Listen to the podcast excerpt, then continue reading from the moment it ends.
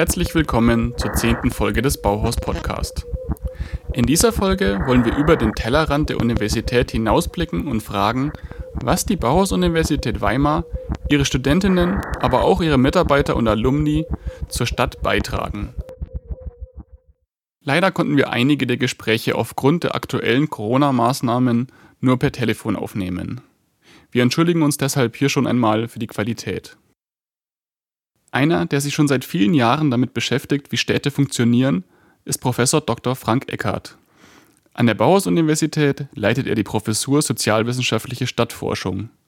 Dort fragt er unter anderem, welchen Einfluss Universitäten auf die Stadt haben. Das kann man äh, auf verschiedene Art und Weise betrachten und dazu gibt es auch schon Studien anhand von anderen Universitäten in anderen Städten, die relativ gut auch für Weimar äh, angenommen werden können und die verschiedene Aspekte immer wieder in den Vordergrund stellen. Das eine ist die wirtschaftliche Bedeutung der Universität. Fast 800 Arbeitsplätze schafft die Bauhaus-Universität in Weimar. Über 4000 Studierende haben hier ihren Wohnsitz. Wer jedoch die wahre Bedeutung der Universität für die Stadt verstehen will, der muss hinter die Zahlen blicken. Äh, dann gibt es aber halt auch den großen Bereich der, der qualitativen Forschung, wie wir das nennen, also alle Bereiche, die man jetzt nicht über Statistik äh, sich äh, erschließen kann. Und das sind die Dinge, die beispielsweise das kulturelle, gesellschaftliche Zusammenleben in der Stadt betreffen. Die kann man äh, über ja, qualitative Forschung äh, erkunden. Das haben wir auch schon öfter gemacht und das ist auch, glaube ich, relativ deutlich, was wir da zu sagen können, nämlich dass ohne die, die Studierenden Weimar in gewisser Weise ein ärmeres kulturelles Leben hätte, als es es jetzt hat. Und äh, ich glaube, das kann man an vielen Beispielen sehr deutlich machen. And so for this um, particular project, I want to do something that kind of leads people to move around the city and have kind of different perspective. Anfang Februar 2020, Bauhausmuseum Weimar. Einen Monat vor dem Corona-Ausbruch in Europa findet die Winterwerkschau der Bauhaus-Universität statt. Im Projekt Kultursatelliten Translocative Spaces wurden innerhalb eines Semesters innovative Konzepte für den digitalen Tourismus in Thüringen entwickelt. If you open this app, you can see this city as a map, but in words. So you see, see the city as words. Yi Chen studiert im internationalen Masterprogramm der Bauhaus-Universität. Ihr Semesterentwurf ist eine Smartphone-App, die zum Spaziergang durch Weimar einlädt. Auf dem Bildschirm erscheinen Wörter, die in Verbindung zum aktuellen Aufenthaltsort stehen. Angelegt werden sie von den Nutzerinnen und Nutzern der App.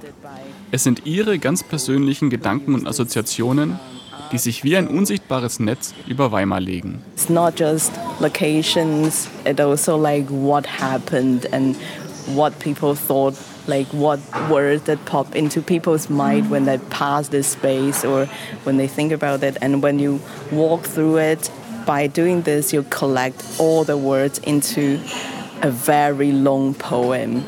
Yi Chen kommt aus Taiwan. Dort lebte sie lange Zeit in der Millionenstadt Taipeh. Laut ihrer Beschreibung eine volle, laute und hektische Stadt. Weimar hingegen findet sie, ist eine Stadt für Spaziergänger. I'm really enjoying walking in this kind of nice city and yeah, so I think when a city is walkable and it's nice to walk is just a very nice experience. Trotz der im Vergleich zu Taipeh überschaubaren Größe treffen sich in Weimar Menschen aus der ganzen Welt. Mit 30 Prozent ist ihr Anteil an den Studierenden sogar doppelt so hoch wie im bundesweiten Durchschnitt. Aber auch aus dem gesamten Bundesgebiet kommen junge Menschen hierher, um an der Bauhaus-Universität zu studieren. Das führt natürlich dazu, wenn man sehr viele auswärtige, auswärtige Studierende hat, dass die einen Bedarf haben an kulturelles, soziales Leben außerhalb der eigenen vier Wände weil man ja nicht bei der Familie oder bei Freunden schon ist und lebt, sondern weil man auf der Suche ist nach neuen Kontakten. Und das führt natürlich zu einer Art stärker nach außen gerichteten Lebensweise und, und die tut der Stadt gut. Ne? Dass sich treffen wollen, Leute kennenlernen zu wollen, auszuprobieren, was man miteinander macht, machen kann. Äh, das geht in Weimar und das ist genau das, was die Stadt braucht. Aktiv gestalten die Studierenden Weimar mit, organisieren Ausstellungen im Rahmen ihres Studiums wie ICHEN, veranstalten aber auch Konzerte, Partys oder das jährliche Seifenkistenrennen. Studierende eröffnen Bars, Kneipen oder temporäre Restaurants auf dem Campus. Und manchmal entstehen dabei auch Ideen für ganze Festivals. Also ich habe da in Weimar habe ich Architektur studiert. So wie bei Hendrik Wendler. Da habe ich angefangen, 1993 habe ich angefangen und auch angefangen, so unsere eigenen äh, Geschichten dort zu entwickeln, eigene Partys, eigene Veranstaltungen.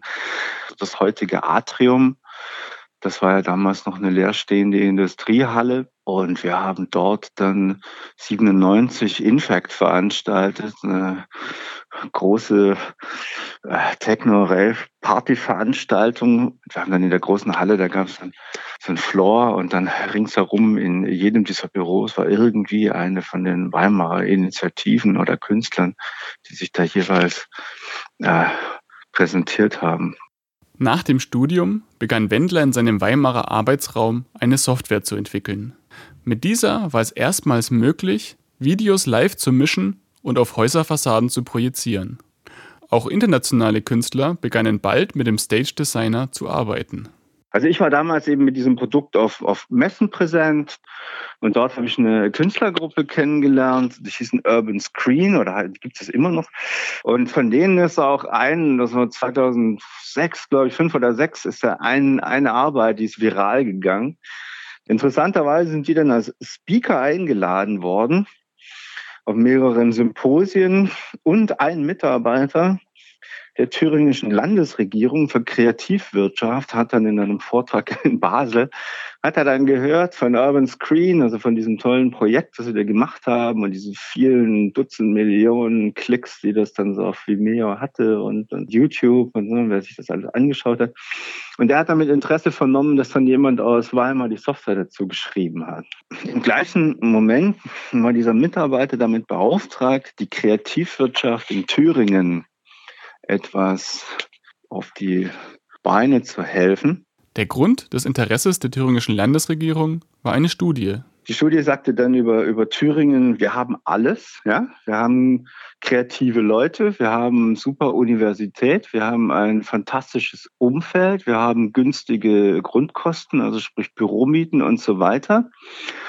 Wir haben internationales Publikum, wir haben einen riesen Austausch, aber leider haben wir wenig bis gar kein Image. Um das zu ändern, entstand in wenigen Wochen das Konzept für Genius Loki, einem Festival, das künstlerische Filme auf Weimarer Fassaden projiziert.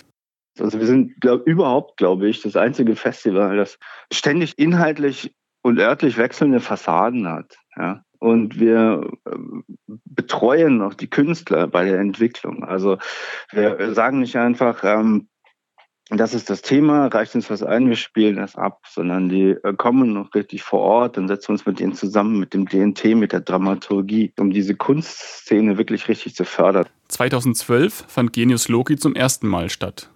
Seitdem zieht das Festival jährlich tausende Besucher nach Weimar. Damit steht es exemplarisch für viele kleine und große kulturelle Exporte aus der Bauhaus-Universität. Ich würde denken, dass das universitäre Leben dazu beiträgt, dass die Stadt eine Sichtbarkeit hat äh, auf der Landkarte für viele Interessenten, Besucher, äh, auch die vielleicht jetzt gar nicht in erster Linie wegen Bauhaus und Universität nach Weimar kommt, aber die doch wahrnehmen, äh, dass das eine quirlige Institution ist. Da passiert was, es ist dynamisch und, und attraktiv. Und ähm, das führt dazu, dass, glaube ich, die insgesamt die Kultur- und die Tourismusbranche in Weimar äh, sehr stark sind. Und das ist nicht so äh, ganz so musealisiert, wie wenn man nur Goethe und Schiller machen würde. Das ist das sogenannte Maker Lab. Hier gibt es so ein paar Werkzeuge, es gibt die Fotowände. Das Maker Lab genau, befindet sich im Neu-Delhi, der Gründerwerkstatt der Bauhaus-Universität. Äh, Juliane Seber ist hier wissenschaftliche Mitarbeiterin. Ähm, ist im Prinzip alles, was man so braucht, um mal schnell Prototypen oder ähnliches zu erstellen. Seit 2001 stellt die Bauhaus-Universität in einer Gründerzeitvilla Werkstätten und Arbeitsräume zur Verfügung. Die Idee hinter dem Neu-Delhi, Studentinnen, Mitarbeiter und Alumni sollen hier den benötigten Freiraum für die Weiterentwicklung ihrer eigenen Ideen bekommen. Auch die Geschichte von Genius Loki begann hier. Das Ziel des Neu-Delis ist, aus den innovativen Ideen, die an der Bauhaus-Universität entstehen, sollen eigenständige Unternehmen werden. Dadurch, dass die Uni so ein besonderes Profil hat, also wir sind interdisziplinär, wir sind international, auch einfach durch das fachliche Profil her ähm, gibt es da schon ein ziemlich hohes Potenzial. Das heißt, ähm, Beispielsweise im Studiengang Produktdesign entstehen in den Abschlussarbeiten so viele tolle Ideen, aber auch an der Fakultät Bauingenieurwesen gibt es so ähm, wissensintensive ähm, Projekte, wo auch eine enorme Wirtschaftlichkeit dahinter steckt, ähm, dass da wirklich ein sehr hohes Potenzial gibt.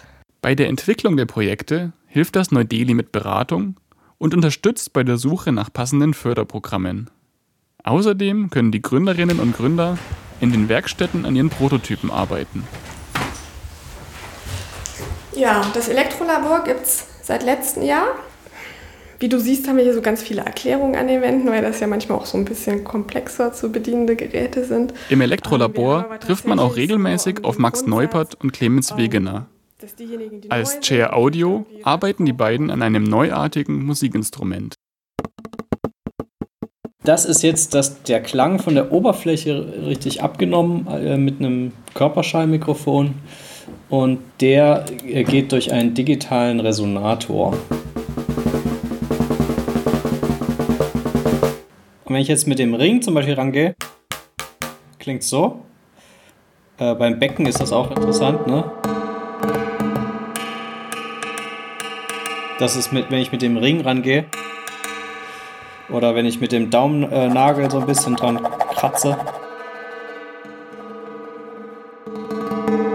Gespielt wird das Instrument, indem man mit dem Finger oder einem anderen Objekt eine Stahloberfläche manipuliert ganz ähnlich wie die Membran einer Trommel. Wenn wir jetzt eine Trommelmembran uns äh, vergegenwärtigen, wenn ich die mit den Fingerkuppen berühre und ankratze, dann kommen da feine Vibrationen in diese Membran und dann fängt die Membran an zu schwingen und wenn ich da irgendwie doll drauf haue, dann fängt unten die Kette an zu rasseln und so weiter. Das ist ein physikalisches System, ja. Und was wir machen ist, wir nehmen, wir haben eine ähnliche Oberfläche wie eine Membran, ja. Und die akustischen Informationen, die da reingehen, benutzen wir dann, um virtuelle Musikinstrumente anzuregen. Die auf der Stahloberfläche erzeugten Klänge werden aufgenommen und in digitale Signale umgewandelt. Im Computer und später auch im Gerät selbst können diese Signale dann mit beliebigen digitalen Effekten belegt werden.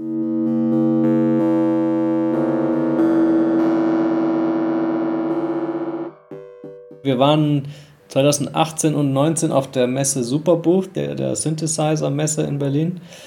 Und äh, das Feedback war überwältigend. Also die äh, Fachpresse hat sich sogar überschlagen in Superlativen. Die meinten, das sei das innovativste oder eins der innovativsten äh, Vorstellungen auf der Messe. Also man, man merkt schon, dass das was ist, worauf viele gewartet haben. Das ist was, was aus der Uni heraus quasi ausgebildet wird. Die Leute lernen irgendwie Probleme proaktiv zu erkennen und mit den Mitteln, die ihnen zur Verfügung stehen, vielleicht auch in interdisziplinären Teams in irgendeiner Form zu lösen oder eine Lösung zu entwickeln. Also das finde ich total spannend. Ich glaube, das ist auch eine große Besonderheit, was man vielleicht an der FSU oder in Erfurt nicht unbedingt so findet. Auch Wegener und Neupert sind wegen der Bauhaus-Universität in Weimar gelandet. Beide arbeiten dort als wissenschaftliche Mitarbeiter. Die Hochschule, äh, Uni und auch die HFM und äh, gerade das SEAM, Studio für elektroakustische Musik, das sind natürlich Voraussetzungen hier vor Ort, die für uns sehr vorteilhaft sind. Also da können wir auch auf Know-how zurückgreifen. In Thüringen gäbe es wahrscheinlich keinen besseren Ort.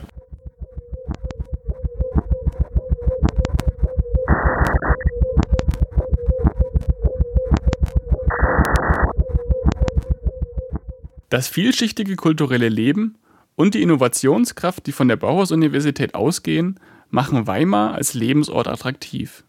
Seit Jahren wächst die Einwohnerzahl.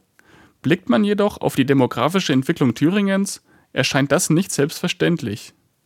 Denn außerhalb der Universitätsstädte Erfurt-Weimar-Jena schrumpft der Freistaat. Ein Phänomen, mit dem sich auch Frank Eckert beschäftigt. Der Graben zu, zu der Region, die uns umgibt, ähm, wird immer größer. Das heißt also, die Lebensverhältnisse in der, in der Peripherie, also schon im Weimarer Land, werden äh, prekärer, werden schwieriger, während sozusagen die, die Situation in den Städten, also in diesen drei Großstädten dann, sich davon abkoppelt, die sich ähm, ja nach einer ganz anderen Logik entwickeln, wo äh, Faktoren wie ähm, Universität und, und Industrie dazu führen, dass teilweise der Wohnraum knapper wird, teurer wird, dass man in Konkurrenz steht mit den äh, Großstädten, Universitätsstädten äh, andernorts. Gemeinsam mit seinen Studierenden versucht Frank Eckhardt, die Gründe für diese Entwicklung zu verstehen. Also ich glaube, der Tenor der, der allgemeinen Diskussion ist immer wieder, es seien strukturschwache Regionen, die im Grunde ähm, attraktiv, wirtschaftlich attraktiv gemacht werden müssten, damit sich dort Unternehmen, aber auch Bewohner ansiedeln. Was aus unserer Sicht aber letztendlich nicht an die wirklichen Ursachen geht. Wenn man sich fragt, warum Leute abwandern, und wir haben das ja in mehreren Studien immer wieder thematisiert und aufgegriffen, dann kommt man dazu, dass die Entscheidung, warum man jetzt nicht dort vor Ort bleibt oder warum man auch nicht zurückkehrt, äh, nicht nur damit zu tun hat, wie die Familiensituation ist und äh, die beruflichen oder die äh, Ausbildungsperspektiven sind, sondern eben halt auch ganz lokal quasi eingemachte Ursachen.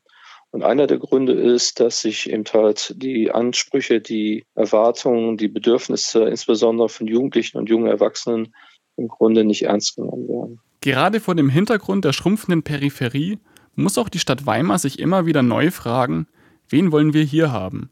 Welche Bedürfnisse haben diese Menschen und welche Freiräume brauchen sie, um sich hier wohlzufühlen? Gerade für die jungen Unternehmerinnen und Unternehmer bietet die Stadt kaum Perspektiven.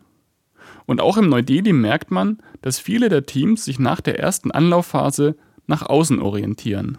Also ähm, oftmals ist es tatsächlich so, dass nach Exist ähm, das Produkt schon relativ weit ist, aber noch nicht marktreif, was ein großes Problem ist, weil eigentlich ähm, das müsste gegeben sein, damit man sich hier niederlässt und sagt, okay, wir gehen jetzt in die Produktion. Deswegen ist es auch einfach so, dass viele ähm, Teams vielleicht nach Berlin oder München gehen, wo es andere Acceleratoren oder Förderprogramme gibt. Auch Wegener und Neupert von Share Audio sind sich nicht sicher, ob ihre Zukunft in Weimar liegt. Also ich habe mich auch schon mal umgeschaut, es sieht hier mit Gewerbeimmobilien in Weimar nicht so gut aus. Also ich, ich, ich hier gibt es halt nicht die leerstehenden Backsteinfabriken, äh, äh, die man sofort beziehen könnte. Also die sind hier einfach nicht auf dem Markt. Da ist es in anderen, anderen Orts bestimmt ein bisschen einfacher. In Weimar sehen wir natürlich aus meiner Sicht äh, eine ganz massive ähm, ja, Form von, ja, sag ich mal, städtebaulichem Konservatismus, also indem man versucht, äh, diese Atmosphäre, die in Weimar herrscht und die ja auch sehr schön ist, äh, zu bewahren und äh, nur sehr graduell ähm, Dinge zu, zu ändern, sehr behutsam. Die Frage ist, ob das so weitergehen kann oder ob man nicht auch Räume offen lassen muss in der Stadt, die tatsächlich äh, auch ein bisschen wilder sind, die ein bisschen experimentier äh, offener sind und äh, vielleicht auch mal ja ein Stück weit nicht kommerzialisierbar sind. Und ja, also das nur für die sozusagen halbwegs angepassten, sage ich mal, äh, Studierenden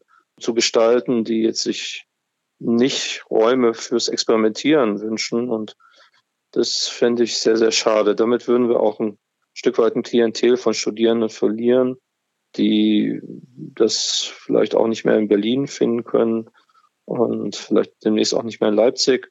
Wie man das schützen kann, weiß ich nicht so genau, aber äh, es sollte auf jeden Fall eine Sorge sein, finde ich, äh, für die Stadtentwicklung.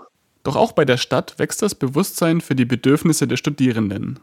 Und so ist gemeinsam mit dem Neu-Delhi und den Weimarer Wohnstätten die Idee zum Bauhaus Pop-Up Space entstanden. Also die Idee hinterm Pop-up Space war, dass die Wirtschaftsförderung der Stadt und die Wohnstädte auf uns zugekommen sind und gesagt haben, hey, wir haben irgendwie so Leerstand in der Stadt, da gibt es immer so Ladengeschäfte, da passiert nichts, was machen wir denn damit? Und dann sind wir halt auf die Idee gekommen, ähm, eine Fläche zur Verfügung zu stellen, wo im Prinzip Studierende oder auch Mitarbeiter mal das, was sie in der Uni quasi erarbeitet haben, in die Stadt bringen können und tatsächlich dann auch mit Touristen oder Einwohnern, also alles, was so in der Stadt unterwegs ist, ähm, in den Austausch kommen. Bis Anfang März konnte man den Bauhaus Pop-Up Space in der Marktstraße besuchen. Dann musste er aufgrund der Corona-Maßnahmen leider vorzeitig schließen. Trotzdem fanden in diesem kurzen Zeitraum mehrere Ausstellungen statt. In Form von Malerei, Illustration oder Fotografie präsentierten die Studierenden ihr Können. Für wenige Wochen wurde der Bauhaus Pop-Up Space so zu einem Ort der Begegnung und des Austauschs zwischen der Universität und der Stadt, zwischen den Bewohnerinnen Weimars und den Studenten der Bauhaus-Universität. Und vielleicht gibt es nach Corona eine Fortsetzung. Wir konnten ja tatsächlich in dem kurzen Zeitraum jetzt nicht alle Projekte ähm, aufnehmen oder ausstellen. Ähm, waren auch total tolle Workshop-Konzepte oder Laborkonzepte, die man auf alle Fälle auch nochmal in irgendeiner Form ausprobieren sollte, ähm, dabei. Ähm, und da sind wir gespannt oder hoffen, dass die Wohnstätte uns da entgegenkommt und dass wir da nochmal irgendwie ein bisschen testen können.